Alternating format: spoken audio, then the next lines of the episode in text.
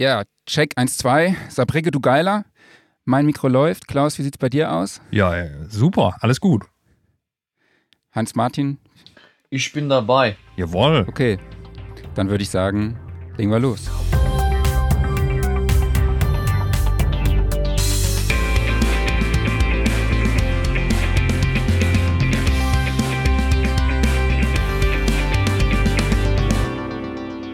Sound Recording Wochenrückblick, Ausgabe 15. Ich spreche wie immer mit meinem Kollegen Klaus Beetz. Und ich mit Marc Bohn.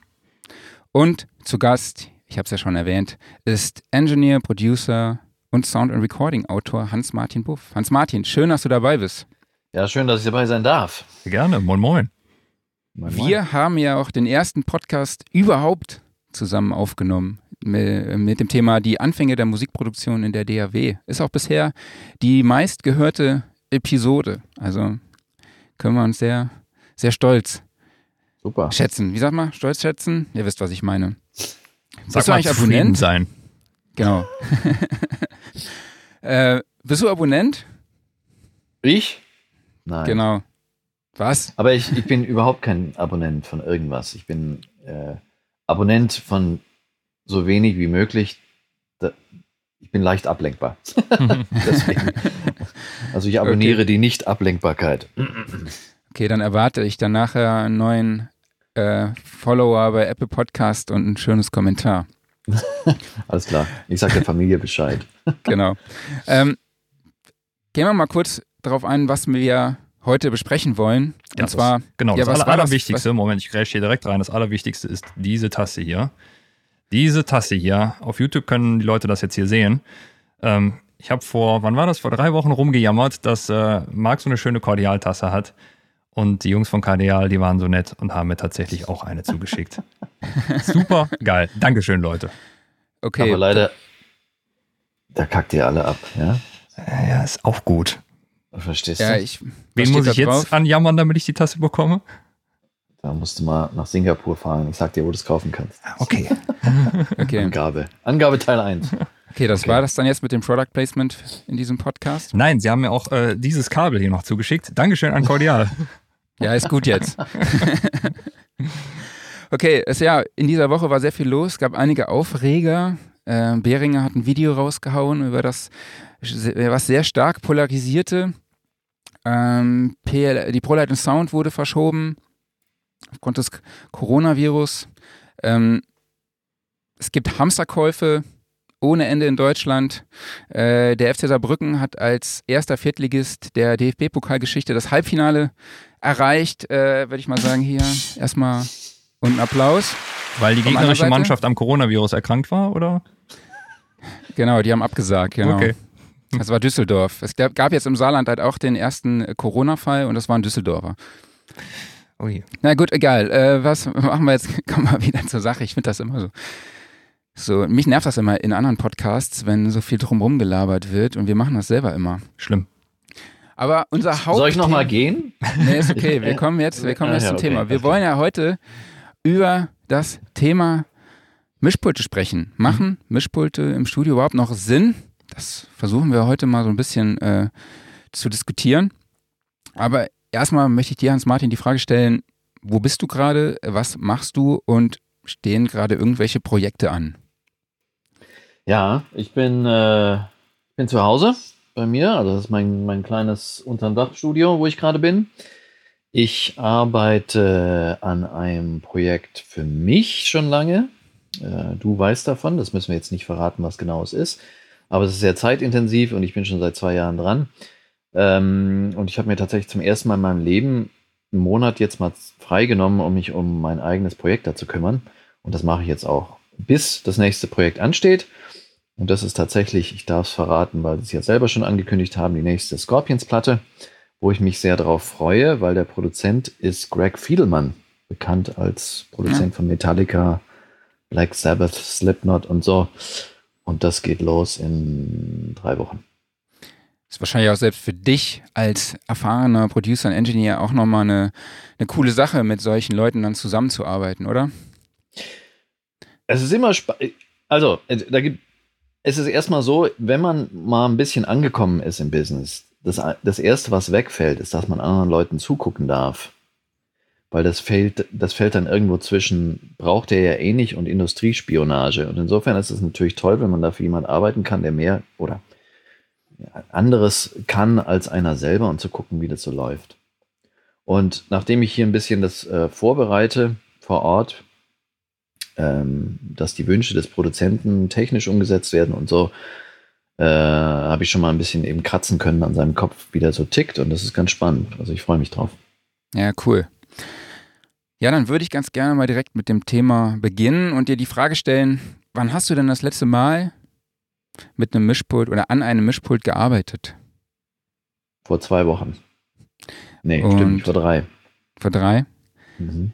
Kannst du da kurz erklären, was du da gemacht hast? Ähm, tatsächlich habe ich das Mischpult da nur als Abhörer genommen, aber ich saß dran zumindest. Äh, ich habe auch für dieses Scorpions-Projekt mit dem Gitarristen äh, Demos aufgenommen, seine Songideen und so. Und wo wir da waren, das ist äh, sein Heimstudio und da steht eine SSL AWS 9, 948, 69 Delta heißt sie, glaube ich, oder 948 mhm. Delta, weiß ich nicht. Ja, und die war, über das lief das halt alles.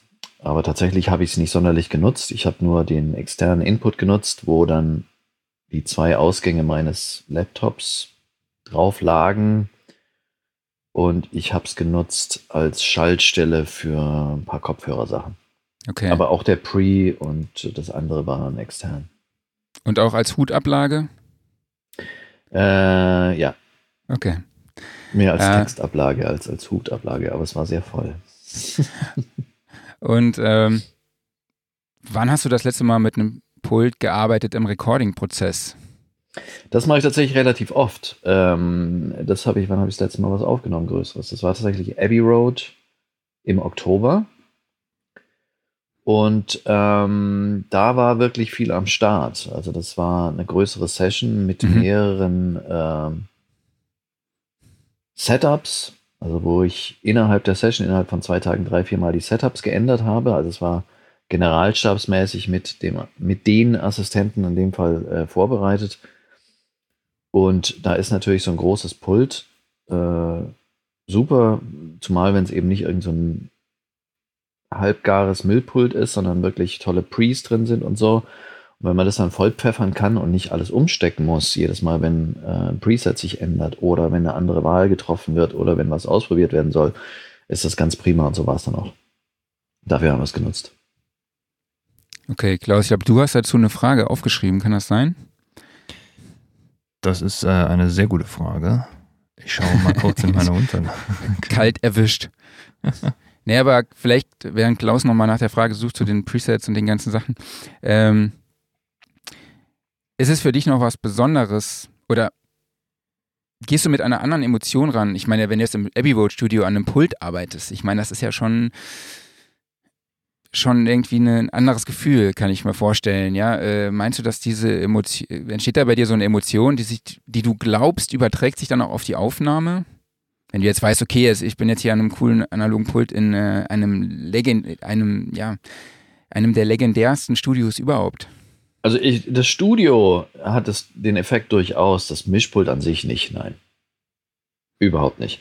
Ich, ich, die haben ja auch noch ihre Ollenpulte, äh, also die Vier-Spur-Dinger, die sie bei den frühen Beatles-Sachen genommen haben. Die 8-Spur- und 16-Spur-Dinger, die dann da so bei, bei Pink Floyd und, und so aufgekreuzt sind. Und da ist es natürlich toll, wenn man die mal anfassen darf und dann mal den Fader hoch und runter nudelt und so und da ein bisschen was macht. Wenn man aber übrigens versucht, damit zu arbeiten, merkt man schon, wie alt die Damen sind. Da kommt ein Stöhnen äh, rüber und äh, eine Klangfarbe, die toll ist und so, bla bla.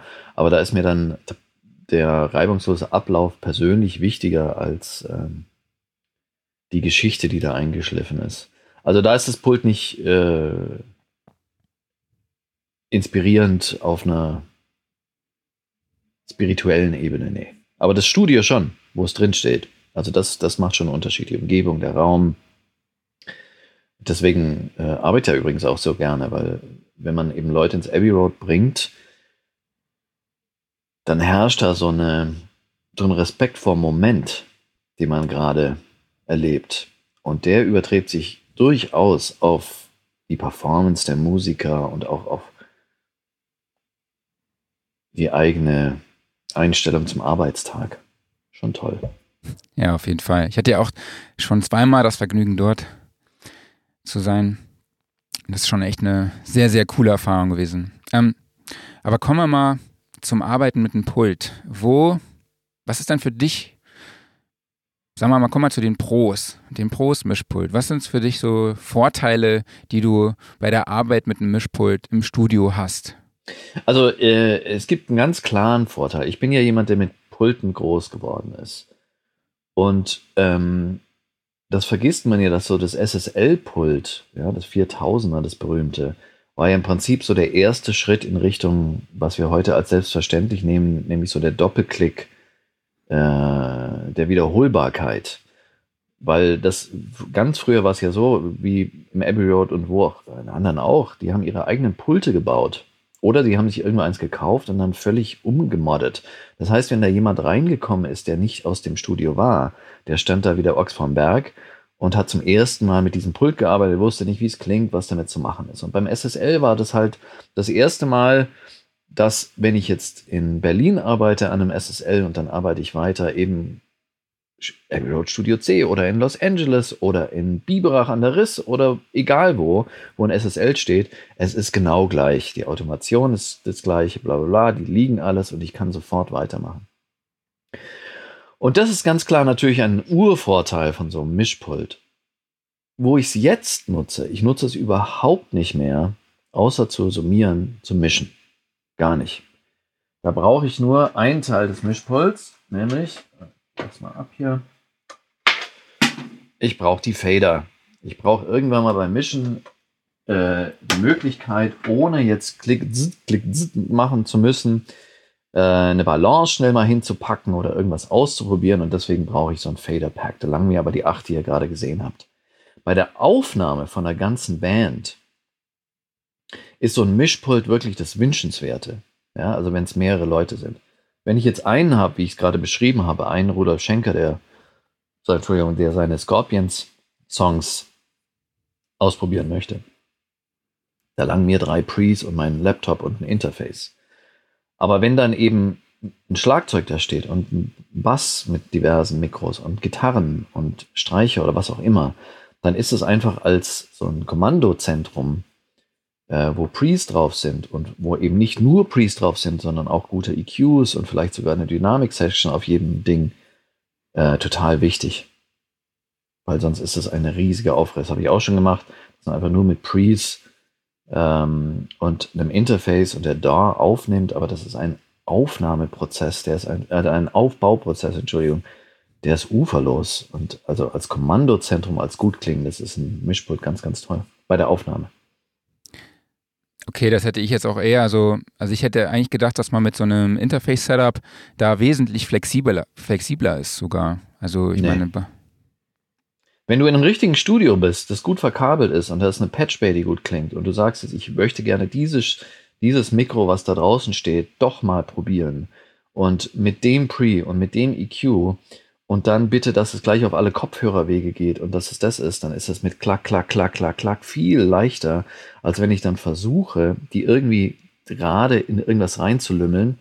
Ähm, die meisten Pre's sind ja auch noch nicht so aufgestellt, dass sie einen, Gain-Eingang und dann Line-Output-Proti haben. Das heißt, man hat dann noch den, den, äh, die, die Fader-Variante am Pult, dass man einfach den Pegel viel besser hinpacken kann und dann hat man eben einen EQ, wie ich schon gesagt habe, wo man einfach ein bisschen nachschrauben kann und so weiter.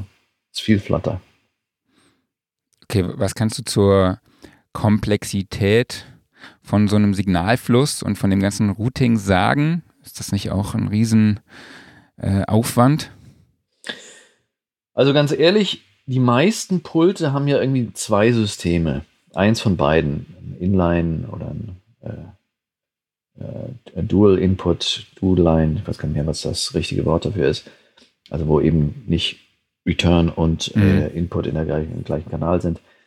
Und wenn man das mal raus hat und wenn dann einer daneben steht, der zumindest für die ersten zwei Stunden sagt, nee, da musst du drücken, und dass, dass du das hörst oder so Feinheiten wie zum Beispiel, dass man bei einem Neve-Pult erstmal den Pan anschalten muss, bevor man pannen kann, dass der sonst automatisch irgendwie auf links, rechts oder so ist oder bei dem Pult, dass das dass es automatisch auf Stereo geht und da musst du den Knopf drücken. Das hast du dann schnell raus, wenn du schon mal auf dem Pult gearbeitet hast. Ich finde das gar nicht so komplex. Komplex sind Pulte nur, richtig komplex, wenn es um Automation und Mischen geht. Und da wird es dann haarig.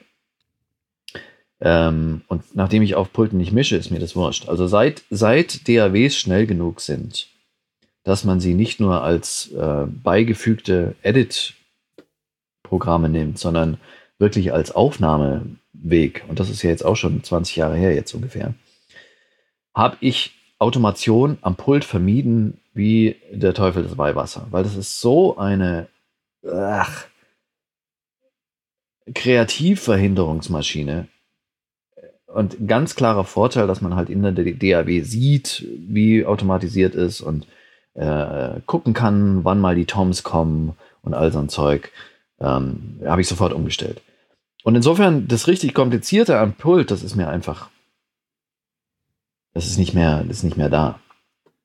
Also als ich das erste Mal ein SSL lernen musste, dann war der eigentliche Signalweg, den hatte ich eigentlich drauf, selbst als Anfänger nach so zwei, drei Tagen. Mhm. An dem an dem Handbuch für den Computer habe ich bestimmt ein Jahr rumgemacht, bis ich das im, im Kleinhirn hatte. Ja, mit den kleinen Sachen, wie passiert das? Und ah, wenn ich jetzt das geschrieben habe, wie kriege ich das jetzt lauter, ohne dass ich das überschreibe? Wie mache ich bloß das? Wie kann ich, wenn es ein 8-Minuten-Song ist, wenn ich jetzt meine Levels reinschreiben möchte, wie kann ich das machen, dass ich das jetzt nicht acht Minuten abspielen muss, sondern dass ich das merkt und all so ein Scheiß, wo sich heute kein Mensch mehr drum kümmern muss. Ja, also den DAW-Teil sozusagen des Mischpults. Und ansonsten ist es total easy, so ein Pult. Okay. Und na, jetzt sage ich nochmal dazu, das ist natürlich äh, ein bisschen der, oh. dem, dem, Lebenslauf geschuldet dann. Äh, ich kann mich auch mittig setzen, wenn du mal kling, kling machst. Nee, so, alles gut. So. Ah. Ähm, das ist auch dem Lebenslauf geschuldet, wenn du jetzt natürlich ins Studio gehst, äh, das nicht ein Heimstudio ist wie meins jetzt, dann hast du ja einen Assistent, der dir eben genau das erklärt und denkst, ich höre nichts! Und der, der guckt dann, warum du nichts hörst. Und dann denkst du, ah, dann drückst du da und dann ist das und das und so. Das ist ja der Hauptgrund, warum man so jemand hat. Ja, okay. Und ja. was ich mir halt auch vorstellen könnte, ich habe jetzt noch nicht, klar, ich mal natürlich an dem Pult gearbeitet und auch damit aufgenommen. Also was ich halt auch immer einen Vorteil fand, war, dass man sich schon irgendwie dann auf die Musik konzentrieren kann. Also, und man hat halt auch wirklich Knöpfe, äh, an denen man drehen kann. Man kann vielleicht auch schneller reagieren. Ähm, wie schätzt du das ein?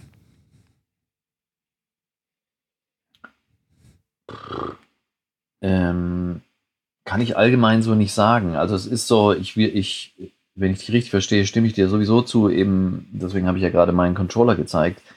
Ähm, ich nehme den zum Beispiel auch mit, wenn ich jetzt in, selbst in so ein großes Studio gehe, weil ich ja im Computer äh, in der DAW in meinem Laptop dann auch die Kopfhörermischung mache. Und die sind ja, ist ein eigener Podcast eigentlich wichtiger für das Gelingen einer Aufnahmesession als alles andere eigentlich. gut die sich fühlen. Anyway, ich habe den Controller dabei deswegen, dass ich eben relativ schnell was ändern kann. Da hast du völlig recht. Ich kann halt, wenn ich vor so einem Pult sitze, bin ich da schneller, weil ich eben schnell einen Kopf, Knopf drehen kann. Aber so ein Pult ist ja eine Sache aus verschiedenen Sachen. Es ist so, so ein, ein Klangzentrum. Ähm, es ist eine Ansammlung von tontechnischen Geräten und es ist halt eine, wie soll ich sagen, eine Schaltzentrale.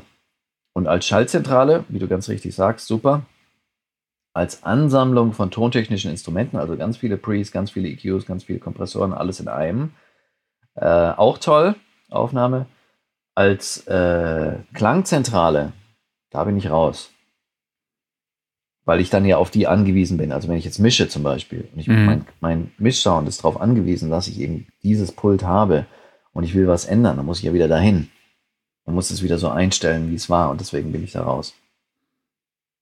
Ja, klar, also diese, dieser Recall-Prozess, den meinst du, ne? Ja, oder einfach auch die, die örtliche Gebundenheit. Ne? Also wenn ich jetzt einen Mix hier anfange und im Abbey Road weitermache, vielleicht auf einer Summierungsebene oder so, bin ich ja tierisch flexibel. Mache ich ja ganz oft auch. Dass ich irgendwas misch bei mir zu Hause oder wo auch immer. Nur mit Computer und eben eine UAD-Kiste, die dranhängt und eben dem äh, Avid-Controller, den ich da dabei habe. Und, und dann gehe ich nochmal wohin, wo ich noch vielleicht ein bisschen Klangsahne drauf mache. Aber ich bin nicht okay. abhängig von dem Ort, wo die Klangsahne steht. Finde auch schon, der Kuchen ist auch vorher schon ganz geil. Genau, ich glaube, das ist auch so ein großer Diskussionspunkt. Man sagt ja immer, ja, äh, der Sound ist noch bei analogen Pulten das Ausschlaggebende. Aber ist das überhaupt noch so?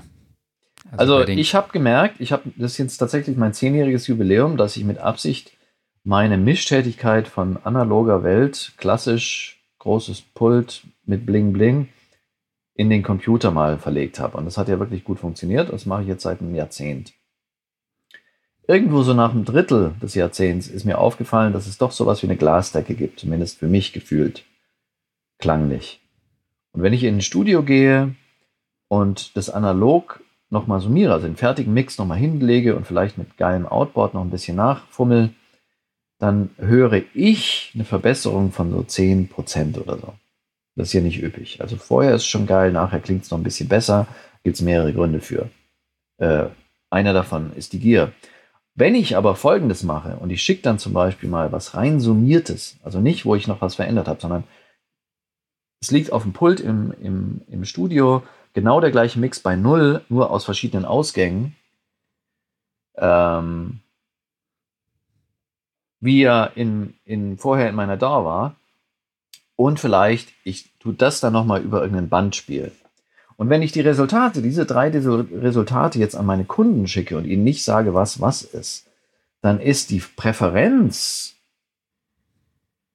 50-50. Mm, okay. Können Sie sagen, beim einen ist es das Pulting, beim anderen ist es das. Also es ist kein Automatismus, dass Analoges gleich geil ist. Ist einfach nicht so. Okay. Klaus, wie sieht das bei dir aus? Hast du, wie sie, wann hast du zuletzt an einem Pult gearbeitet? Boah. Als ich auf die SAE gegangen bin. Danach nie wieder.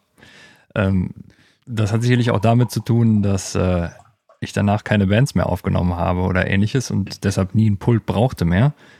Aber das war halt auch einfach zu den Zeiten, ähm, ja, wo die Pulte aus den Studios verschwunden sind, beziehungsweise wir halt ähm, nur noch diese großen Konsolen in den großen Studios halt stehen hatten, aber die kleinen Konsolen eigentlich nicht mehr nötig waren.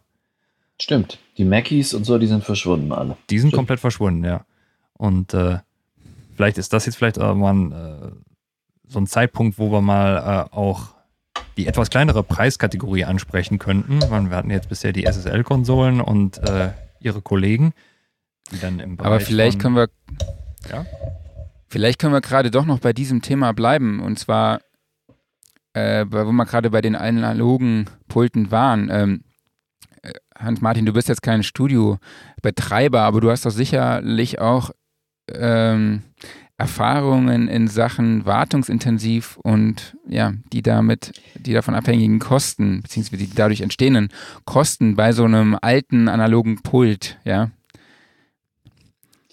Äh, das ist der Grund, warum ich kein Studiobetreiber bin. Ich habe angefangen vor bald 30 Jahren, oh Gott, als ein Assistent in einem Studio. Und obwohl ich da eigentlich hingegangen bin, um Platten zu machen, habe ich Wartung gemacht und versucht, die alte Neve am Laufen zu halten und habe mich um Sach alle Sachen gekümmert, die alle nichts zu tun hatten mit Musik per se, sondern nur damit das Schiff weiterfährt. Mhm. Ähm, und dann habe ich mich entschlossen, sowas bin ich mir nie an Fuß. Und dann ging es natürlich los. Ähm, dass so diese, diese Post-Napster-Kurve, Musikindustrie, ja. ähm, parallel ging, dass eben wenige die Budgets kleiner wurden, dass also ein Studiotag äh, in einem großen Studio nicht mehr 2000 Euro am Tag gekostet hat, sondern wie heute ungefähr 600. Und dann weniger Pulte verkauft wurden, ergo die Dienstleistung, einen zu reparieren, besonderer wurde. Und tatsächlich, ich kann, also das letzte, wo ich mich erinnere, das ist jetzt auch schon länger her, da war der Preis, einen Fader von so einer alten SSL 4000 oder was auch immer umzutauschen, waren Tausender. Mhm. Und wenn du natürlich da 50 Kanäle hast, da geht was ab. Mhm. Aber ich glaube, das ist gar nicht das Hauptding, weil viele Leute, die sich sowas äh, reinfummeln, die sind ganz fix, sowas selber zu reparieren, zumindest äh, grundsätzlich. Die Sachen, die nur die Firma reparieren kann, das sind so Sachen wie Computerkarten, die auch bei jeder Reparatur mal 6000 kosten oder so. Aber die kann man umgehen.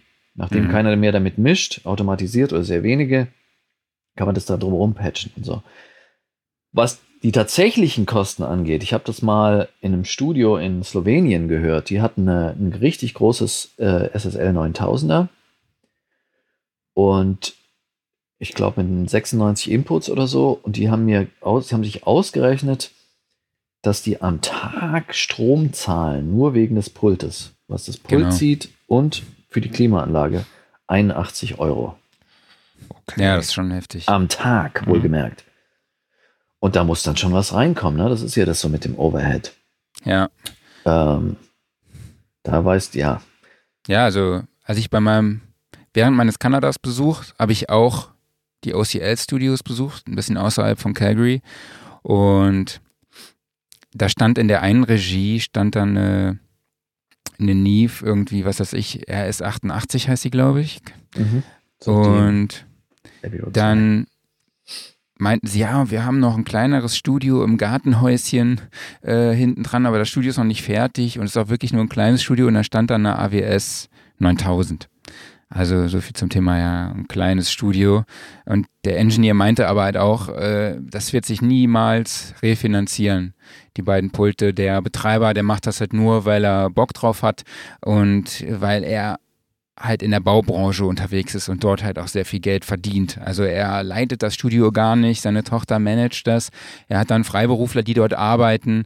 Er macht das nur, um die Musikkultur äh, in Calgary da zu unterstützen. Und ich glaube, ja, ich, ich, glaube tatsächlich nur, wenn man noch ein anderes Standbein hat, durch das man halt so viel Kohle verdient, macht das halt auch Sinn. Äh, ja, kann man. Das, das weiß ich nicht. Ich meine, das ist eine größere Frage, weil wie viel wie viele äh, Mietstudios kennst du denn, die reine Mietstudios sind?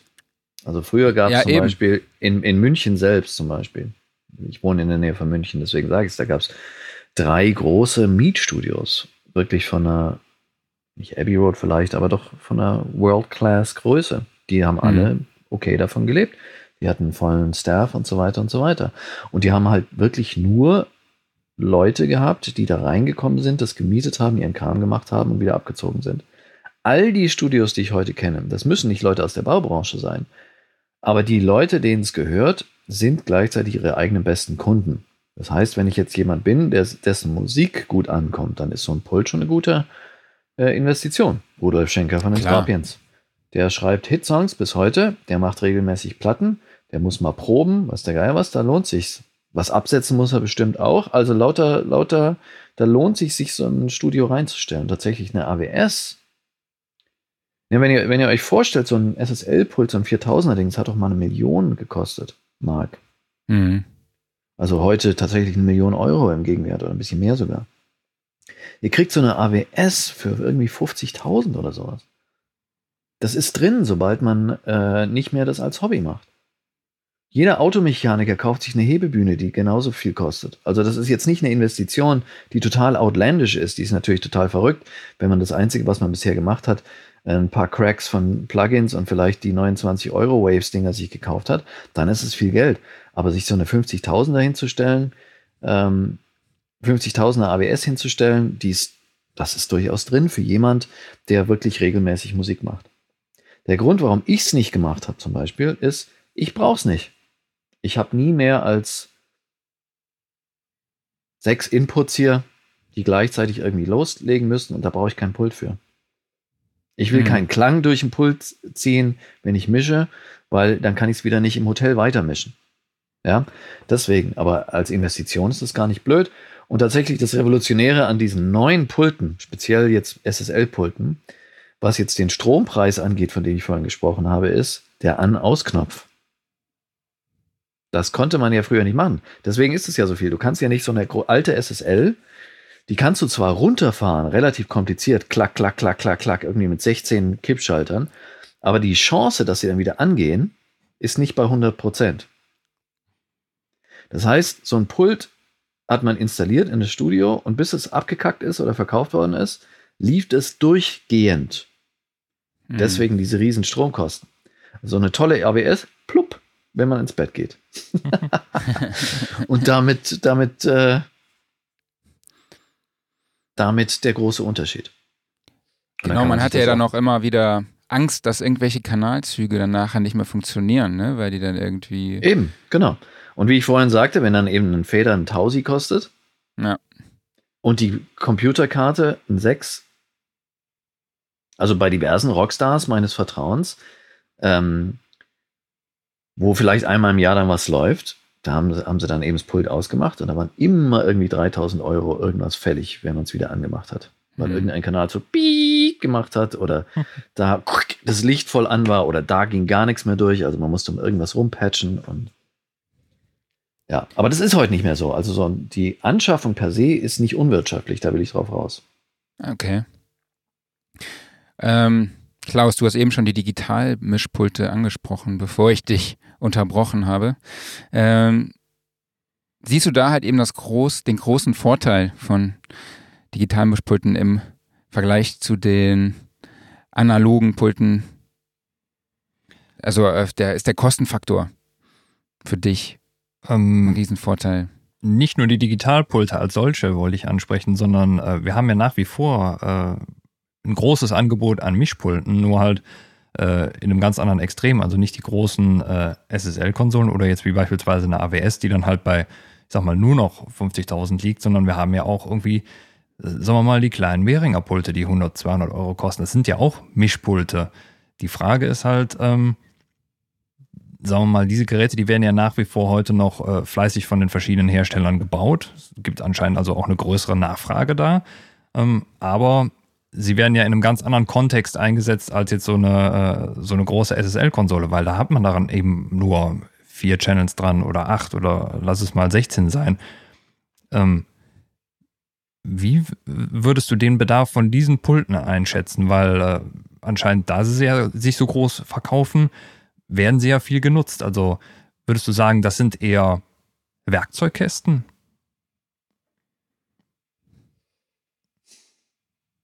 Also ich, da bin ich ein bisschen außen vor, weil ich kenne eben den Bedarf für Pulten wirklich, wenn man eben live was macht. Also wenn ich jetzt so ein Beringer Pult nehme und ich stelle den in den Proberaum, macht total Sinn. Mhm. Ähm, und ich kenne die halt, oder Mackies halt früher auch. Genau. Die übrigens gar nicht so schlecht klangen klingen. Äh, die waren immer Nummer zwei in der in Vergleichen. Ähm, ich kann mir nicht vorstellen, warum man die jetzt in einem Studio wie meinem braucht, ein Projektstudio, außer als äh, Monitorbox. Ich habe da so eine Mackie Big Knob Dings aus Urzeiten. Das tut's für mich. Ähm, ich fände da sogar ein Pult schwierig, weil das eben so färbt. Ähm, in meiner Arbeitsweise zum Beispiel würde ich eben dann, wenn ich was aufnehme, hier direkt durch ein Pre in die DAW gehen und dann habe ich äh, drei, vier Outputs auf, ob das jetzt, was die Marke ist, ist völlig wurscht, in irgendeinem Monitorkästelchen und dann schalte ich hin und her, höre meinen Vergleich den Output mit dem Output oder hänge da ein paar Kopfhörer dran oder was auch immer ich brauche. Aber ich brauche es nicht als Pult-Pult. Ne? Also ich brauche es nur als Abhörsektion. Mhm. Also kann ich dir nicht so ganz beantworten. Ich weiß nicht, wer sich sowas kauft für andere Zwecke in einem Studio-Setup. Ich kann mir, oder das wisst ihr vielleicht sogar besser, sind die Leute dann so, dass sie darauf summieren oder dass aus ihre, ihrem, ihrer DAW acht Spuren rauskommen, die laufen dann übers Behringer Pult und dann nimmt man den Ausgang auf? Glaube ich nicht. Ich glaube, ähm, was viele machen, ist tatsächlich die, die Inputs zu summieren. Sie haben dann zu Hause ein, ein Interface mit zwei Inputs, haben aber vier Synthesizer zum Beispiel rumstehen und die müssen ja irgendwie, am besten ohne zu patchen, alle gleichzeitig in den Rechner rein und dass mhm. sie dann mhm. einfach über so ein kleines Behringer, Yamaha, Mackie, wie auch immer Pult gehen und dann einfach halt vier Channels dafür nutzen, ähm, um eben auf ihre zwei Inputs zu kommen. Und da ist es dann Guter ja schon Punkt. fast eigentlich ein, wirklich ein Werkzeugkasten. Einfach nur, wir führen diese Signale zusammen und fertig. Genau. Ich, ich kenne, ich würde sowas machen mit so einem äh, äh, 19 Zoll ähm, Line-Mixer oder mhm. sowas. Da hätte ich gar nicht Fader dran. Sondern da hätte ich gerne was Gerastertes, was Festes. Äh, Mache ich okay. auch öfter so, zum Beispiel, wenn ich jetzt äh, anderen Leuten helfe bei Studios, da würde ich dann zum Beispiel da, wenn noch ein CD-Spieler gebraucht wird oder so, CD-Spieler-Input, äh, Mini-Klinken-Input, Kassetten-Input, DAT-Input, was da alles noch rumsteht. Und die gehen dann, der, deren Output würde dann zu einem externen Input von einem größeren Pult gehen, dass man da nicht irgendwie gleich sechs abgefeiert hat. Ja, kann ich, kann ich mir vorstellen, aber jetzt so als, als Pult, Pult, als Klanggenerator eher nicht. Und wenn man das Ganze so als, ich nenne es jetzt mal Routing-System sieht, da kann man dann auch, glaube ich, ganz gut die Brücke schlagen zu den Digitalpulten. Das ist nämlich dann auch was, da habe ich auch tatsächlich schon mal drüber nachgedacht, dass wenn man ähm, Routing-Setups immer mal wieder herstellen will und hat viele Inputs und viele Outputs und möchte gerne mal irgendwie den Synthesizer auf das Effektgerät routen, ohne jedes Mal an die Patchbay zu krabbeln, sondern einfach nur per Knopfdruck. Da könnte ich mir gut vorstellen, dass man sich heute ein, ein aktuelles Digitalpult hinstellt, was man dann aber weniger als Mischpult benutzt, sondern eher als eine Routing-Matrix, wo man sagt, okay, schick mir den Input auf den Output und äh, häng von mir aus. Ich meine, die Dinger haben ja mittlerweile auch x Plugins drin, hängen mir noch kurz das dazwischen, um ein bisschen Effektierung zu machen. Ist theoretisch auch alles im Rechner möglich und mit einem, äh, mit einem Interface ginge das ja genauso, zumindest mit vielen, aber da ist, glaube ich, auch nochmal dann wieder dieser, dieser Hands-on-Workflow, dass man einfach sagt, so hier, das dahin, mach mal kurz, äh, vielleicht auch nochmal, das erhöht die Praxis so ein bisschen. Ich glaube, das ist ein guter Punkt, weil in meinem persönlichen Workflow kommen tatsächlich externe äh, Hardware-Geräte nur in der Aufnahmekette vor. Das heißt, die Frage, schicke ich das jetzt raus und packe das nochmal in irgendeinen Effekt, stellt sich fast nicht. Ich habe so ein Mini-Modular-Setup, wo ich mal was hinschicke und das irgendwie durch die Mangel nehme oder so. Aber im Prinzip passiert da nicht so viel. Es gibt vielleicht ab und an eine Reamp-Option, aber dafür bräuchte ich das auch nicht. Genau. Ähm, ja, aber ich glaube, vielleicht sollte man ein Mischpult eben unterteilen in, in die funktionale Routing-Abteilung wir lassen mal die ganze Mischgeschichte außen vor, weil die brauchen wir nicht mehr. Und die mhm. Färbung, also wirklich die Klangfärbung. Und für letzteres, was würde ich mir kein Behringer Pult kaufen? Da wird es ja dann auch interessant, auch wieder, wenn wir gerade bei SSL-Sachen waren, die bringen ja mehr und mehr Dinge raus, wo irgendwie ein paar Fehler drauf sind, die erstaunlich teuer sind. Ähm, und dann irgendwie noch zwei Pre's von ihnen drin haben, die ja genau im Prinzip nur für diese Färbung da sind. Also im Prinzip äh, ein bisschen Funktionalität und SSL-Färbung, die man irgendwie haben mhm. möchte. Aber genau, aber das Six war relativ teuer, das stimmt. Aber jetzt die neuen beiden Audio-Interfaces fand ich jetzt zum Beispiel überraschend günstig. Ich weiß nicht, ob du die, weil du jetzt gerade nee, SSL angesprochen bin da nicht hast. Voll auf der Höhe. Okay. Aber das letzte, was ich gesehen habe, war dieses, glaube ich, dieses Six, genau, das ist, glaube genau, ich, ein Zweikanal-Mischpult oder so, genau. irgendwie ja. noch zwei Line-Ins oder sowas. Genau. Und, und ich glaube, du hast einen angedeuteten Buskompressor äh, genau, auswendig weiß ich es auch gerade nicht. Aber das Teil war tatsächlich ein bisschen teurer, aber jetzt die beiden neuen ähm, Audio-Interfaces, die waren eigentlich relativ günstig. Ich glaube, die liegen so zwischen 150 genau, und, da, und 200 Euro. Halt, da kauft man sich halt die Klangfärbung. Ja, das, das absolut. Da drauf raus mit. Deswegen kauft man sich so ein Ding. Nicht, weil man sonst die Fader nicht verbunden kriegt oder keinen nicht genug Sense hat oder Inputs oder sowas, sondern weil man die Klangfärbung haben möchte. Im Prinzip ein Summierer Plus. Jetzt die, wissen wir ja, oh sorry.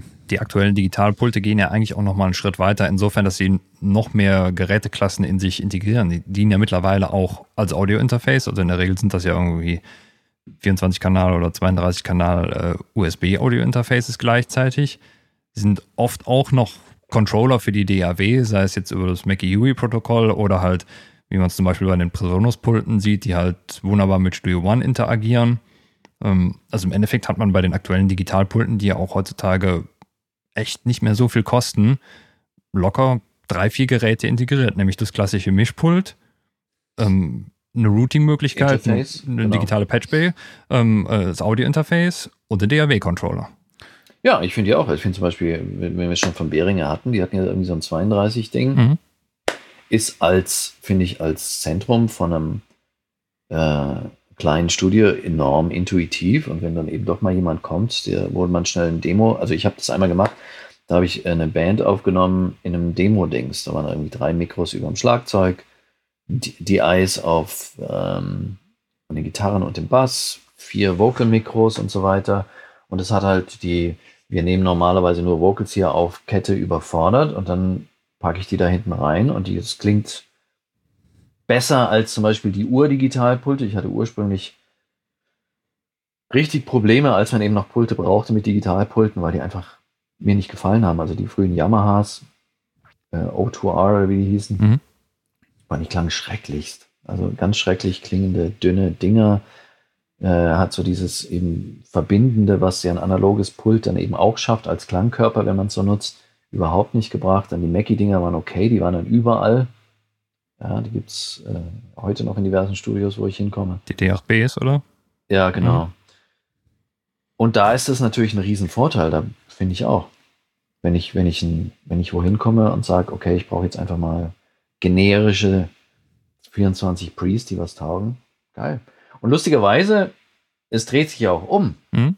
Dass zum Beispiel, wenn ich mir jetzt was von Avid, das neueste Interface-Zeug kaufe, dann kann ich mir eine Karte reinpacken, wo 24 Pre's drauf sind. Also mhm ich glaube, der Unterschied zwischen einem Pult heute, einem Digitalpult und einem Interface Pre sind die Fader. Mhm. Alles andere ist da eigentlich, ja, es, es so, überschneidet sich einfach. Oder? Ja, absolut. Also ich finde die, die digitalen Mischpulte, die man auch gleichzeitig als Interface nutzen kann, ja auch ideal für Band-Recordings im Proberaum oder halt auch für Home-Recording-Studios, ja, weil man hat halt einfach ja auch was Haptisches. Ne? So, man kann auch Knöpfe drehen, man kann schon mal ein EQ drauf machen oder vielleicht auch schon einen Kompressor, je nachdem, was das, welche Möglichkeiten das Teil hat. Man hat auch äh, diverse Routing, Monitoring-Möglichkeiten und oft, ich weiß jetzt nicht, ob ich es schon erwähnt habe, kann man auch, teilweise auch oft intern aufnehmen, nochmal zusätzlich auf eine SD-Karte. Ähm, deshalb, deshalb finde ich diese Sachen auch super. Da kann man ja auch beispielsweise jetzt das, das L12 oder so von Zoom oder das Tascam Model 12, die liegen so äh, zwischen 508, ja, zwischen, ich glaube, das, das L8 kostet 530 und das L, äh, Model 12 von Tascam kostet 630 Euro und das ist ja eigentlich schon, schon wirtschaftlich okay. Ne? Das kann man sich ja schon mal, schon mal leisten, ja. Und äh, ist für mich einfach so der absolute Home Recorder-Tipp definitiv. Und ja, bei den, bei den Prees kann man auch nichts falsch machen, ne? Bei dem Preis. Oder wie, wie, wie seht ihr das? Was wäre euer, äh, Klaus, was, wie würde dein Home Recording Setup aussehen für eine Band? Band Live Recording.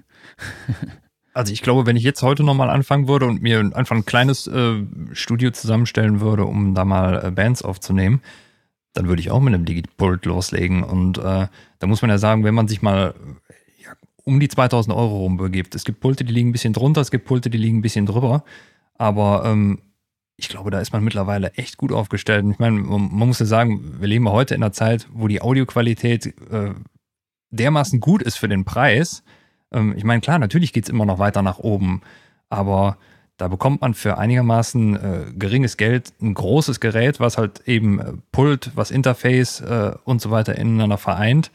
Ähm, und äh, man hat genug Eingänge, um direkt loszulegen. Ähm, ja, hier so, so ein, äh, eine Möglichkeit, direkt noch auf eine SD-Karte aufzunehmen, ist natürlich ein schönes Havariesystem. Da muss man nicht irgendwie äh, noch einen Zweitrechner im Hintergrund mitgelaufen lassen. Und das als, als Studiozentrum, ja, warum denn nicht? Ich meine, natürlich kann man auch einfach ein Interface nehmen. Das ist ja genauso gut, wenn man es jetzt eher gewohnt ist, mit der Maus zu arbeiten. Aber äh, ich finde, da spricht absolut nichts gegen. Also ich könnte mir durchaus sogar vorstellen, dass so diese, ähm, diese Digipulte ähm, vielleicht wieder so eine kleine Renaissance momentan in den Studios haben. Ja, das kann natürlich schon. Ich, ja, sehe ich genauso. Ja. Wisst ihr, das Ding mit dem Digitalen ist ja, äh, dass so die, die Grundqualität, die man erreichen kann, ohne was zu haben, dass die einfach enorm gestiegen ist. Mhm. So eine, so eine, so eine Proberaum-Zuhause-Aufnahme aus den frühen 90ern, die klang einfach nicht so gut wie, es, ist, es klang nicht professionell. Das kann man jetzt wunderbar machen. Es gibt einfach tolle Aufnahmen und ich bin ja eh ein großer Freund von Kombinationen von Sachen. Also wenn ich jetzt, ich brauche es hier nicht, sonst würde ich mir das auch überlegen. Wenn ich jetzt so ein Digitalpult mit ein paar Pre's hätte oder so, dann würde ich mir trotzdem überlegen, okay, ich habe jetzt noch ein paar andere Pre's. Was nehme ich für was? Und dann mhm. in Kombination ist das alles geil. Ich finde, äh, als Wandler sind die extrem brauchbar und ich habe es zum Beispiel auch äh, andersrum schon gemacht, das sollte ich vielleicht noch erwähnen. Ich habe mal vor Jahren eine Pre-Produktion gemacht mit einer Band äh, namens Fuck Marvin, die sich jetzt leider getrennt hat, eine Bremer Band. Ähm, und da haben wir eben mit so einem, ich glaube, es war ein Behringer das weiß ich jetzt nicht, bevor ich jetzt das falsche Plug mache, sage ich mal. Aber es war mit so einem Digital, alles im Eimerpult in einem Proberaumstrich Live-Studio in Bremen. Und ähm, da haben wir halt unsere Pre-Production gemacht und dann sind wir in echtes Studio gegangen sehr gutes Studio, prima Räume, prima Priest, prima Pult, bla bla bla.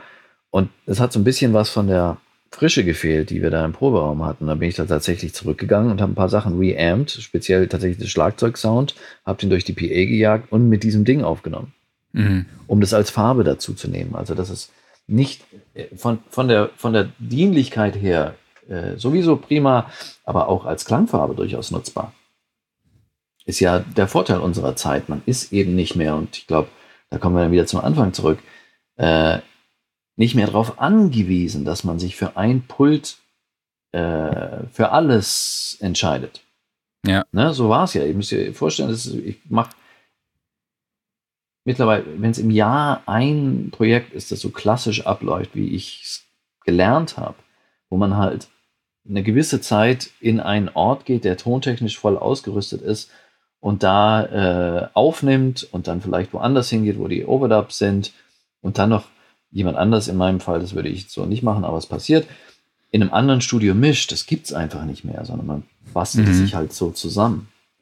Und wenn man eben so arbeitet, so klassisch, dann, dann lässt man sich auf einen Gesamtsound ein, wenn man sich so ein Pult oder ein Studio mietet. Dann guckt ja. man, was steht da für ein Pult? Was will ich, will ich das haben? Wenn ich ins Abbey Road gehe, dann klingt es nachher so. Da ist eine Kombination aus deren Mikro-Setup, aus deren Raum, ganz, ganz wichtig, und aus, aus dem Pult. Und ich muss ganz ehrlich sagen, wenn ich da hingehe zum Beispiel, wenn es nicht so weit weg wäre und hinfahren würde, dann würde ich tatsächlich, was die nicht haben, sind SSL-Pre's zum Beispiel. Die sind ja nicht die beliebtesten auf der Welt, aber ich mag die sehr gerne, die sind ganz clean. Bei denen ist alles warm. Und dann habe ich plötzlich so ein, weil ich eben mich auf dieses Gesamtsystem einlassen muss, so ein so eine Wolke an Wärme. Und wenn ich da mal was durchhauen haben möchte, dann muss ich meinen eigenen Pre mitbringen. Mhm. Ja. Ja, also dann muss ich das System aufbrechen. Mhm. Warum erzähle ich das? So eine Art Systemabhängigkeit gibt es eigentlich nicht mehr. Das ist einfach völlig, das ist völlig ungewöhnlich. Und deswegen, wenn man eben auch diese Digitalpulte und all diese Dinge als einfach eine weitere Möglichkeit in seinem Kasten sieht, ist doch geil. Dass sie keine Notwendigkeit mehr sind, macht mich glücklich. Sorry, das, das macht dich glücklich? Dass sie keine Notwendigkeit mehr sind, ja. Dass sie also nicht sagen muss, ich muss jetzt die nächsten drei Wochen mit genau diesem Pult arbeiten. Okay, verstehe. Ich muss die Pre's nehmen von dem. Ich muss ja. den Kompressor nehmen, der da drauf ist. Ja, ist auf jeden Fall ein klares. Und mehr kann ich mir nicht leisten. So. Ja, ist auf jeden Fall ein klares Statement. Ja. ähm, das kann ich sehr gut über unsere Social Media Kanäle ausschlachten. Ähm, genau. Also Klaus, ich bin mit meiner Liste durch. Hast du noch was? Ich glaube nicht. Ich äh, gucke noch mal kurz in meinen Spickzettel rein. Hm, äh, aber nee, ich bin auch soweit zufrieden. Okay. Dann würde ich sagen, wir haben keine Antwort auf die Frage gefunden, ob Mischpulte im Studio noch Sinn machen. Das liegt wohl irgendwo dazwischen. Achso, Bitte? Ja. Sinn machen sie noch. Ja. Genau. Kommt natürlich auf die Anwendung an. Genau. Und welchen Sound man möchte und ob man das nötige Kleingeld hat. Ähm, genau, dann würde ich sagen, schließen wir das Thema ab. Wir noch kurz auf zwei Artikel hinweisen, die es auf unseren beziehungsweise auf dem Portal, dem Schwesterportal Production Partner gibt. Also unter Sound Recording findet ihr den Artikel Basiswissen Mischpulte. Da werden nochmal die, den, der Aufbau, die Funktionen und das Routing genauer erklärt. Und die Kollegen vom Production Partner haben noch einen Artikel, eine, eine kleine Kaufberatung zu äh, digitalen Mischpulten, aber allerdings beim Live-Einsatz. Trotzdem sehr interessant, da kann man auf jeden Fall mal reingucken. Hau ich euch in die Show Notes. Und dann würde ich an dieser Stelle jetzt einfach sagen, vielen Dank an dich, Hans-Martin, dass du dabei warst. Ich hoffe, es hat dir vielen ein bisschen Spaß gemacht. Ich hoffe, wir dürfen dich wieder anrufen. Nie wieder. Okay, gut. Nein. Und ähm, bist du eigentlich im Netz präsent oder auf Social Media Kanälen? Kann man dir irgendwo folgen oder sich deiner, kann man irgendwo, findet man irgendwo Infos zu deiner Arbeit, außer bei soundrecording.de? Warum stellst du mich so bloß? Warum liebst du mich nicht, Marc? ähm, ich bin auf Facebook. Punkt. Ich versuche, wie ich vorhin schon meinte, ich versuche den Versuchungen der digitalen Welt zu widerstehen, nicht weil ich altmodisch bin, sondern weil ich mich nicht kümmern will. okay, alles klar. Und nicht erfolgreich genug bin, dass sich jemand für mich kümmert. Ähm, ich werde irgendwann mal wohl auf Instagram sein, relativ bald mal schauen, aber auf Facebook findet man mich. Ja. Ich wollte dich jetzt nicht damit bloßstellen und natürlich liebe ich dich. und ähm, ich wollte nur ein bisschen Werbung für dich machen. Eigentlich wollte danke, ich dich unterstützen. Danke. Ja. www.buffwerk.com, die Allgemeinangabe, sonst auf Facebook. Hans-Martin okay. Buff. Ja, cool. Dann nochmal vielen lieben Dank an dich und wir hören uns, oder? Und Bis sehen dann. uns hoffentlich bald. Dankeschön. Mach's gut, ja. Mach's Bis gut. Dann. Tschüss. Ciao. Tschüss.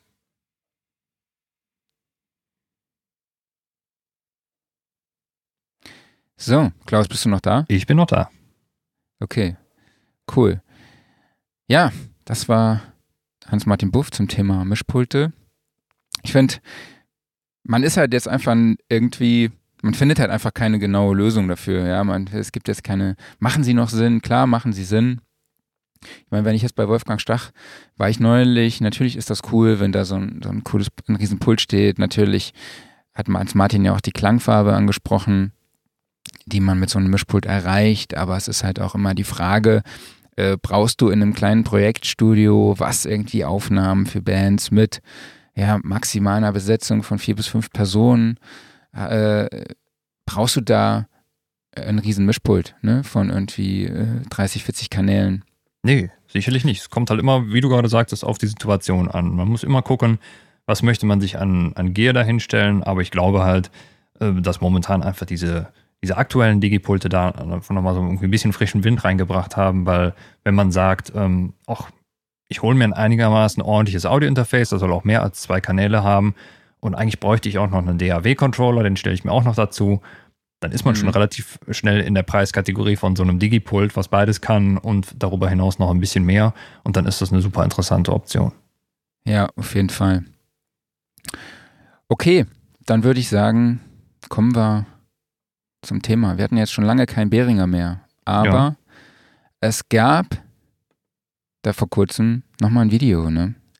Hast du das verfolgt? Habe ich verfolgt. Ist ja eigentlich eine super Überleitung, weil gerade Behringer hat ja mit seinen Digipulten in den letzten Jahren da ordentlich am Markt was aufgerüttelt. Mhm. Und äh, auch im Synthesizer-Markt, wie genauso auch wieder in der vergangenen Woche. Ja, und Absolut. du spielst auf das, das Cork-Sniffer-Video an. Genau, also Behringer hat ein Video released auf ihrem YouTube-Kanal, wo man ein Rendering von ähm, ja, Fake-Synthesizer sieht. Ne? Mhm. Das Teil heißt irgendwie Kern Cork Sniffer. Ähm, Hintergrund Cork Sniffer, das sind die Leute, die die Qualität eines Weines ähm, ja, von, ja, erkennen, indem sie am Kork, am Korken riechen. Ne? Die können dann praktisch einen Lambrusco vom Italiener um die Ecke von einem Rothschild unterscheiden.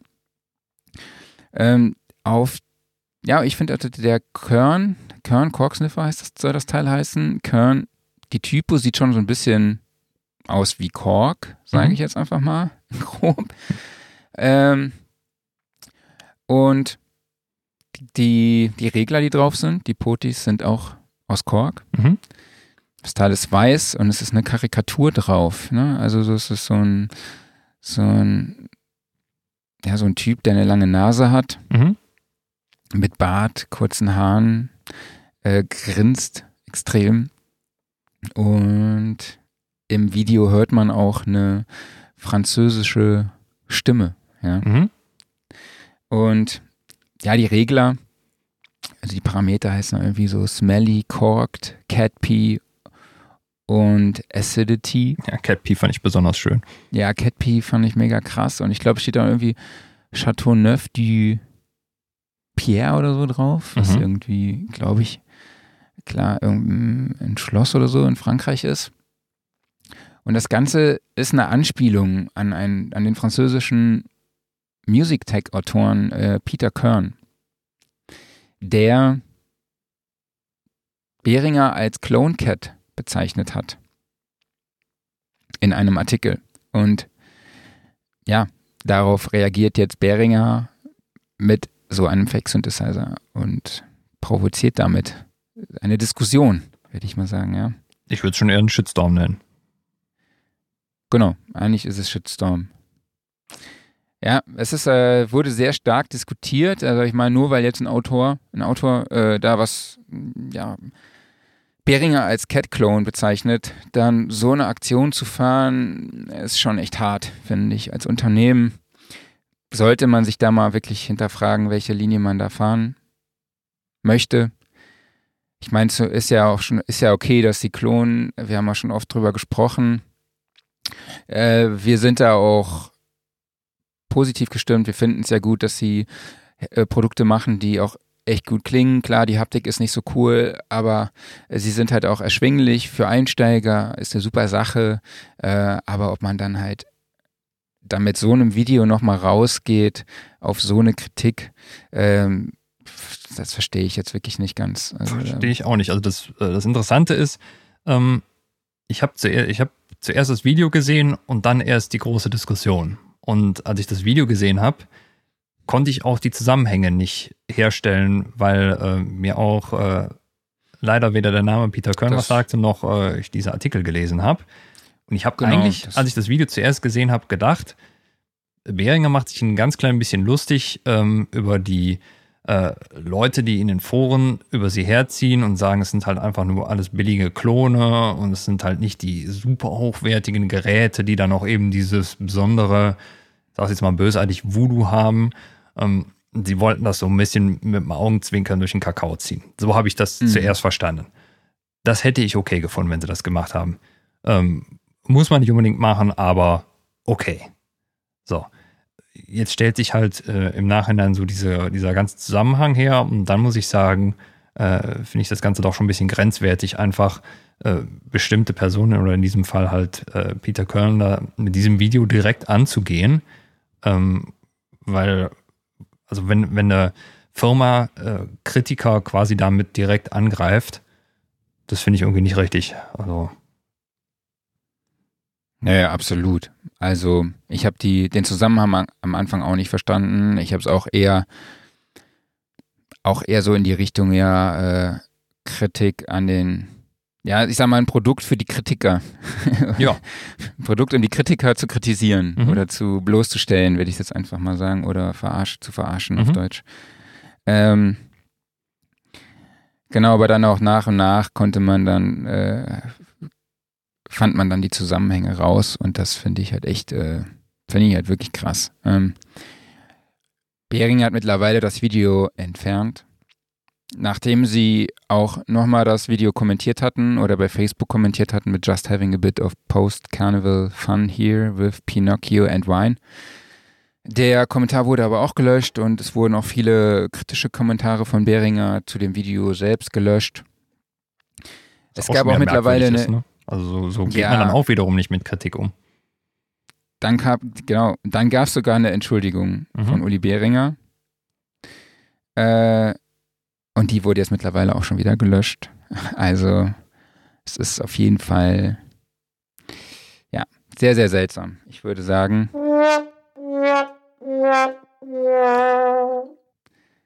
Okay. Ja. Ich glaube, mehr ist nicht mehr zu sagen. Aber jetzt haben wir Behringer äh, kritisiert. Wie würde denn wenn die jetzt unseren ähm, Podcast hören, was meinst du, wie, wie heißt der Synthesizer von uns? Boah. Der, der Saarbrückener Synthesizer? War nicht ich hätte gut. eher so gedacht, so, wie ich meine, mit meinem Namen kann man ja wirklich sehr viel anstellen. Äh, bei deinem finde ich, gibt es auch eine Möglichkeit, wo, wie man so einen gewissen Zusammenhang herstellen kann mit der Musikproduktion, also vielleicht sowas wie Bean Beats oder sowas, ah. der Bean Beats Maker. Ja, schon nicht schlecht. Du merkst, ich habe mir richtig Gedanken gemacht. Ne? Ja. Okay, hacken wir das Thema einfach ab. Das war wirklich äh, nicht so cool. Ja, mal gucken, ob da noch was kommt oder genau. ob es das Kommen wir jetzt zu coolen Sachen. Mhm.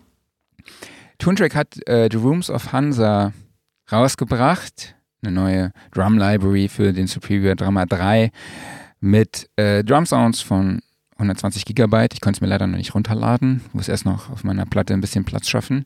Ähm, und The Rooms of Hansa wurde, wie der Name schon vermuten lässt, in den Hansa Tonstudios in Berlin aufgenommen vom legendären Producer, Engineer und dem mehrfachen Grammy Award Gewinner Michael Ilbert. Also richtig coole Sache. Ähm, Dazu wurden sechs Drumkits in den vier unterschiedlichen Aufnahmeräumen in den Studios aufgenommen. Unter anderem halt auch im Meistersaal, wo bereits ja David Bowie, U2 und äh, diverse andere Künstler aufgenommen haben. Also wirklich eine sehr coole Library. Sollte man sich mal anschauen. Der Preis liegt bei 159 Euro. Jawohl. Dann deine Sektion. Ja, es gab ein neues Interface von Steinberg. Ähm, und zwar, die haben in letzter Zeit immer mal wieder neue Interfaces vorgestellt und sie haben jetzt ihre Linie noch nach unten hin abgerundet. Und ähm, der neueste Spross, äh, der nennt sich UR24C. Und das äh, ist im Endeffekt so dieses, ja, man kann es vielleicht dieses kompakte Einsteiger ähm, oder transportable Interface nennen. Ähm, mhm hat zwei äh, Inputs mit äh, äh Vorverstärkung, ist ein USB 3 Interface, also ähm, das bräuchte man jetzt nicht der, äh, der Bandbreite wegen, aber bietet äh, unter anderem wohl auch Vorteile in der Stromversorgung. Also sprich, wenn es über USB 3 läuft, dann äh, läuft das auch komplett busunabhängig. Äh, also man kann es nur noch über den Bus betreiben. Ähm, die schreiben auch extra dazu, für den USB 2 Betrieb ist ein optionales Netzteil erforderlich. Was interessant ist, weil es auch USB 2 Interfaces gibt, ja, die ähm, komplett über den Bus laufen. Aber ich könnte mir vorstellen, dass dieses äh, Interface halt einfach ein bisschen mehr Strom zieht, sei es um, ähm, tja, da, da, ist jetzt mein, mein E-Technikwissen zu gering, aber sei es um äh, äh, stromhungrigere Schaltungen zu realisieren oder eben mhm. für den DSP-Betrieb darauf. Ähm, jedenfalls haben sie sich dafür USB 3 entschieden, was meiner Meinung nach eine sehr gute Sache ist.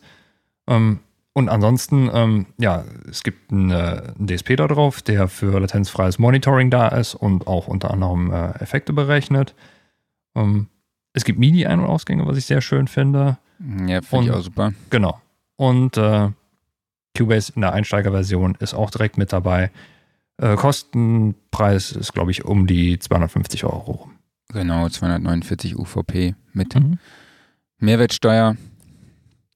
Nee, finde ich super. Ja, also wenn die Steinberg-Welt einsteigen will und da noch kein Interface hat, äh, für den ist das sicherlich nicht schlecht.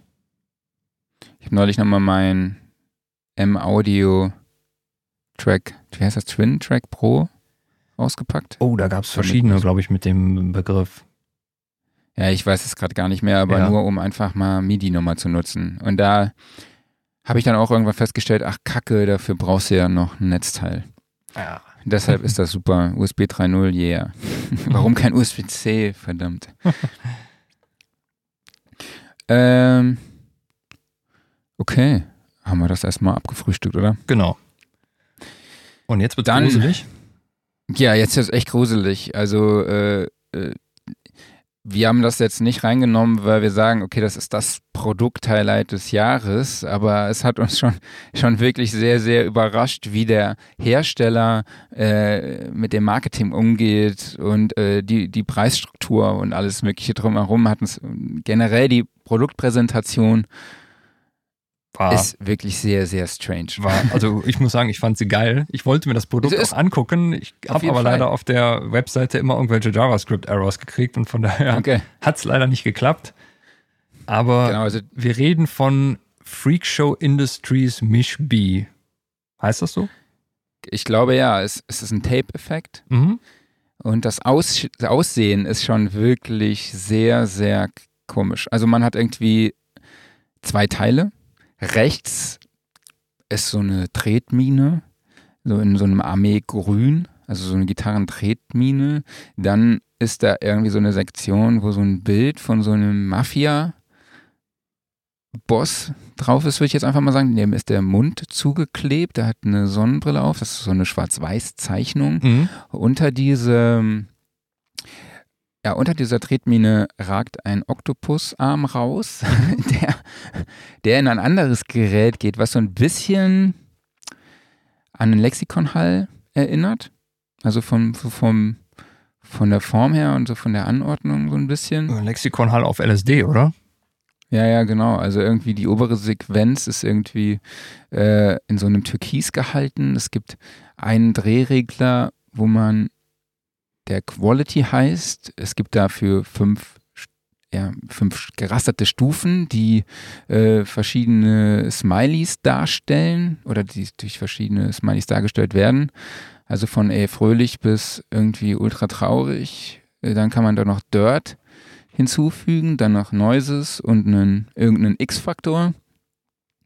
Und in der Sektion drunter hat man einen kleinen Filter, wo man ja die Low, also die, die Tiefen, die Mitten und die Höhen nochmal ein bisschen bearbeiten kann. Ja, also es ist schon irgendwie ja, und was das mega verstörende ist, dass der Hersteller damit wirbt, äh, benutzt das Teil überhaupt gar nicht und ich hätte dich äh, also der warnt davor. Es gibt überall Warnhinweise davor, dieses Plugin zu nutzen. Und er sagt auch, ja, vielleicht hätte ich das gar nicht äh, entwickeln sollen, dieses Tool. Und alles ist so mega in so einem Horror, Science-Fiction-Horror-Style gemacht. Also es ist alles wirklich sehr, sehr abgedreht. Ähm, also guckt euch unbedingt mal den Trailer davon an, der das Produkt ja. präsentiert. Also das, äh, ist, das, hat so eine Mischung aus 80er Jahre Gore, Videotheken, Horrorfilm. Äh, also so einen Film würde ich gerne nochmal sehen. Äh, also richtig gut gemacht, wirklich, fand ich.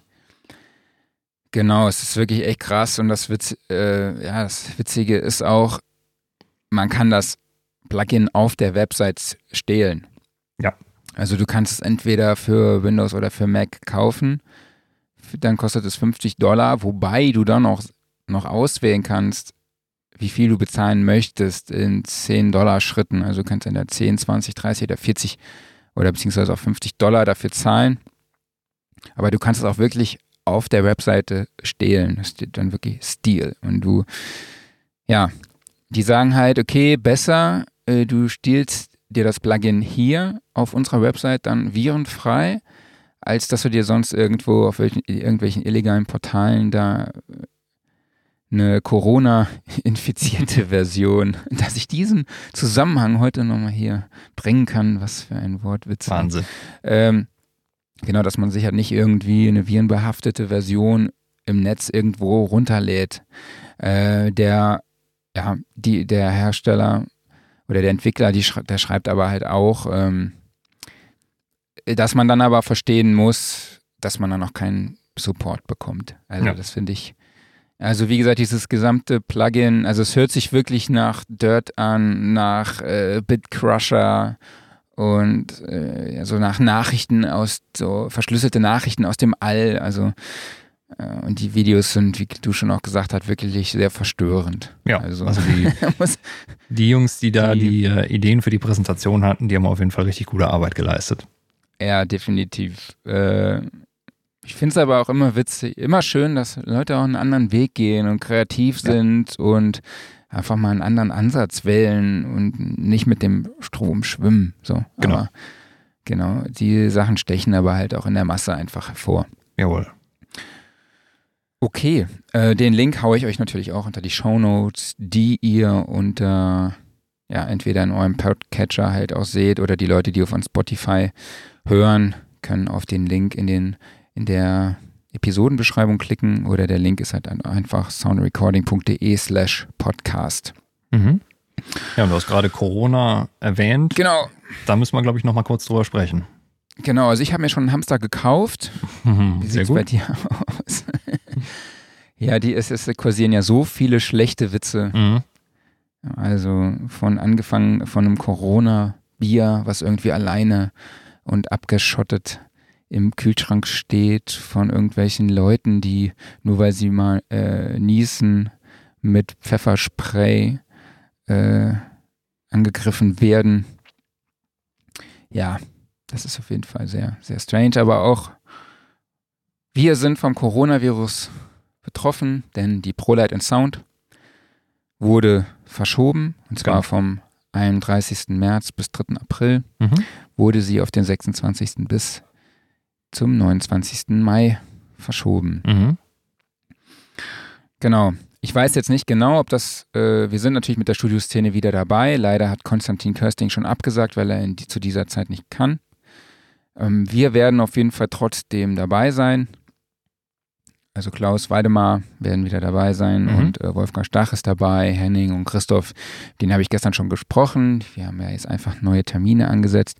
Das neue Programm findet ihr unter studioszene.de. Und genau, das Interessante ist nur bei der Musikmesse, die wurde auch zwar verlegt, schreibt man, aber es gibt noch kein Datum. Mhm. Allerdings wird das Musikmesse Festival und der Musikmesse Plaza, also das Rahmenprogramm der Musikmesse, dennoch stattfinden, aber nicht parallel zur ProLight and Sound, sondern wie geplant vom 3., also beziehungsweise der, der, der, Musikmesse Plaza findet am 3. und 4. April statt und das Musikmesse Festival bleibt halt im Zeitrahmen der geplanten Daten vom 31. März bis zum 4. April. Also da bin ich gespannt. Also ja. Ich muss sagen, ich, ich finde es gut, dass sie es verschoben haben. Also einfach nicht nur aus Sicherheitsgründen, sondern einfach um, gut, vermutlich wären auch der eine oder andere wäre ferngeblieben, einfach halt, weil er sich genau. nicht wohlfühlt. Ähm, ja, ich, ich bin auch mal gespannt, äh, wie überhaupt jetzt so die Entwicklung in den nächsten Wochen ist. Also ob dann tatsächlich dieses neue Datum auch gehalten werden kann. Ich meine, es kann ja auch gut sein, dass wir jetzt noch momentan am Anfang von der ganzen Geschichte stehen. Das weiß man alles nicht. Ähm, mhm. Muss man einfach mal sehen. Aber ähm, ich finde es auf jeden Fall sehr sinnvoll, dass sie einfach die äh, Veranstaltung verschoben haben und ja, man jetzt dadurch ein bisschen mehr Zeit hat, äh, mal zu gucken, was noch so passiert. Absolut. Ähm, es gibt allerdings zwei Sachen, die ich ein bisschen kritisch sehe. Mhm. Und zwar wurden schon zahlreiche Veranstaltungen abgesagt, die im Mai stattgefunden hätten. Mhm.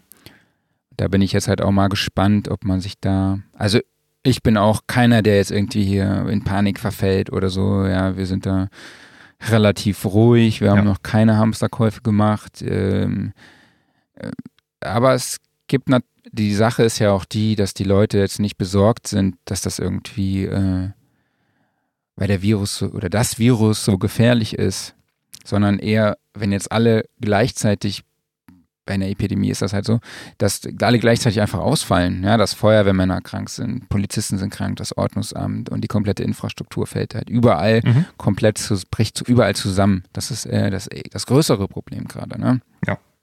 Ähm, aber dennoch, ja, finde ich gut, dass sie auf jeden Fall, dass sie darauf reagiert haben und mal sehen, wie sich das jetzt weiterentwickelt. Ähm, ob der Termin dann so gut gewählt ist, ob man nicht hätte sagen können, okay, wir gehen vielleicht doch ein bisschen später, aber auch ich als Eventorganisator weiß, wie, schwer, wie schwer es einfach auch ist, noch ein Event, ja, irgendwie noch einen Zeitraum für ein Event zu finden, weil es einfach mittlerweile so viele Events gibt. Ne? Also mhm. die Leute, die unsere Branche geht ja nicht mehr nur auf die Musikmesse und auf die NAM-Show oder kommen zur Studioszene, sondern die gehen ja mittlerweile auch auf die IFA, auf die IBC, auf die ISE und auf die NAB und was weiß ich nicht, wie sie alle heißen, oder auf die High-End. Die High-End wurde jetzt auch abgesagt.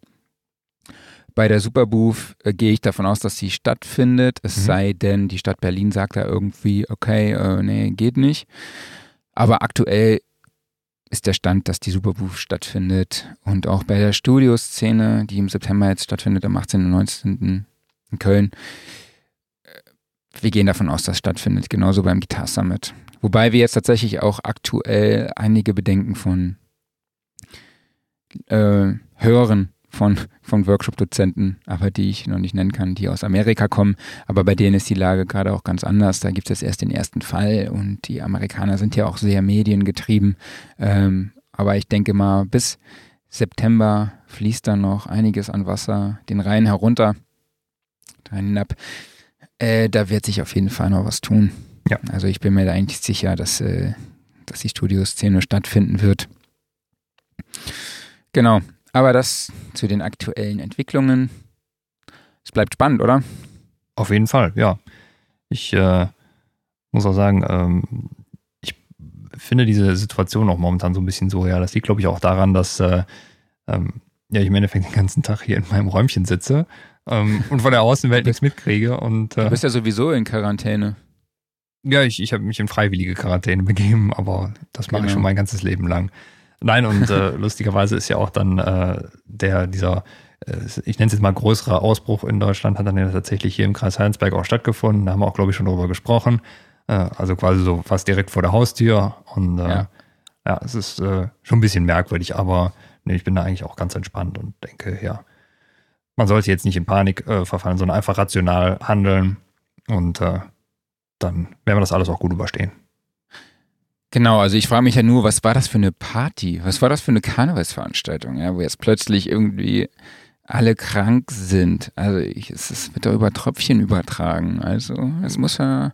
Kennst du keine Dorfkarnevalsveranstaltungen? Ja, doch, doch muss auf jeden Fall gut gewesen sein. Ja, sicher, so, klar. Ne? So, da muss ja, genau. Also so, so schön so zusammengeschunkelt und ja. so. Ne? So also eigentlich völlig normal. Und äh, ja, ja. solche Veranstaltungen sind natürlich dann wunderbar, um das zu übertragen. Genau, also ich bin froh, dass wir nicht in Köln waren. also, wenn die beiden, das Pärchen in Köln, beim Kölner Karneval gewesen wäre, dann wäre jetzt, äh, dann wäre die Ausbreitung schon wesentlich größer. Ja. Würde ich jetzt einfach mal so tippen.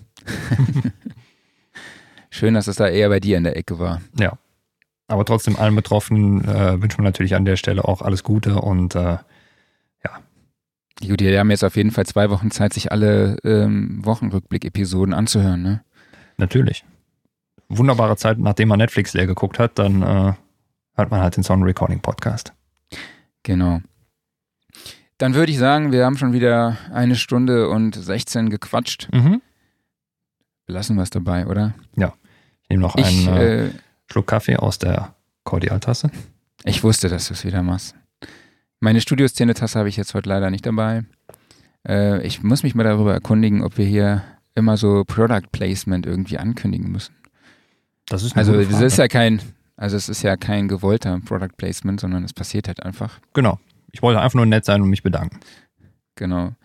Ähm, machen wir Schluss. Machen Infos, wir Schluss. wie gesagt, alle Links findet ihr in den Show Notes. Äh, kommentiert uns auf Apple äh, und folgt uns auf jeden Fall. Das ist wirklich krass. Ihr müsst das wirklich tun. Das würde uns wirklich enorm viel weiterhelfen, was den Traffic und die Sichtbarkeit von unserem Podcast anhört. Das ist so extrem, wie der Algorithmus da funktioniert bei Apple.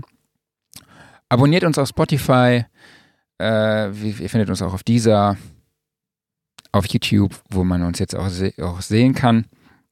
Ich glaube, der Ton war nicht so gut heute von Hans Martin. Also ich müsste mich jetzt auch nach dem Rauschkonzert erstmal äh, akklimatisieren. Also mein Kopf war, nachdem wir raus waren, noch nicht so, noch da, nicht so da. Ich fühlte mich wie in so ein Vakuum gezogen, weil es plötzlich so leise war. Also ich hatte dieses Rauschen einfach unfassbar krass auf meinem War bei mir genauso. Ja, also äh, und man merkte auch, dass äh, die Algorithmen hier dieser Streaming-Webseite, die das alles so tonmäßig ein bisschen geregelt haben, die haben dann auch den Ton teilweise runtergezogen bei anderen. Genau. Äh, das war ein bisschen äh, schwierig dann zu verstehen zwischendurch. Äh, genau, also im Podcast werdet ihr es nicht hören. Auf YouTube versuchen wir das, noch, das Signal noch ein bisschen zu bearbeiten. Und wenn ihr uns nicht im Bild sehen solltet, dann wisst ihr, wir haben den Ton nicht auf die Reihe gekriegt und mussten dann einfach das, wie gewohnt, das Standbild laufen lassen. So ist es. Okay, dann würde ich sagen, machen wir jetzt Schluss. Jawohl. Wir hören uns nächste Woche, ne? Genau. Dankeschön, Marc. Dankeschön an alle Zuhörer. Macht's gut. Genau. Danke, bis, danke fürs Zuhören. Bis nächste Woche. Tschüss. Ciao.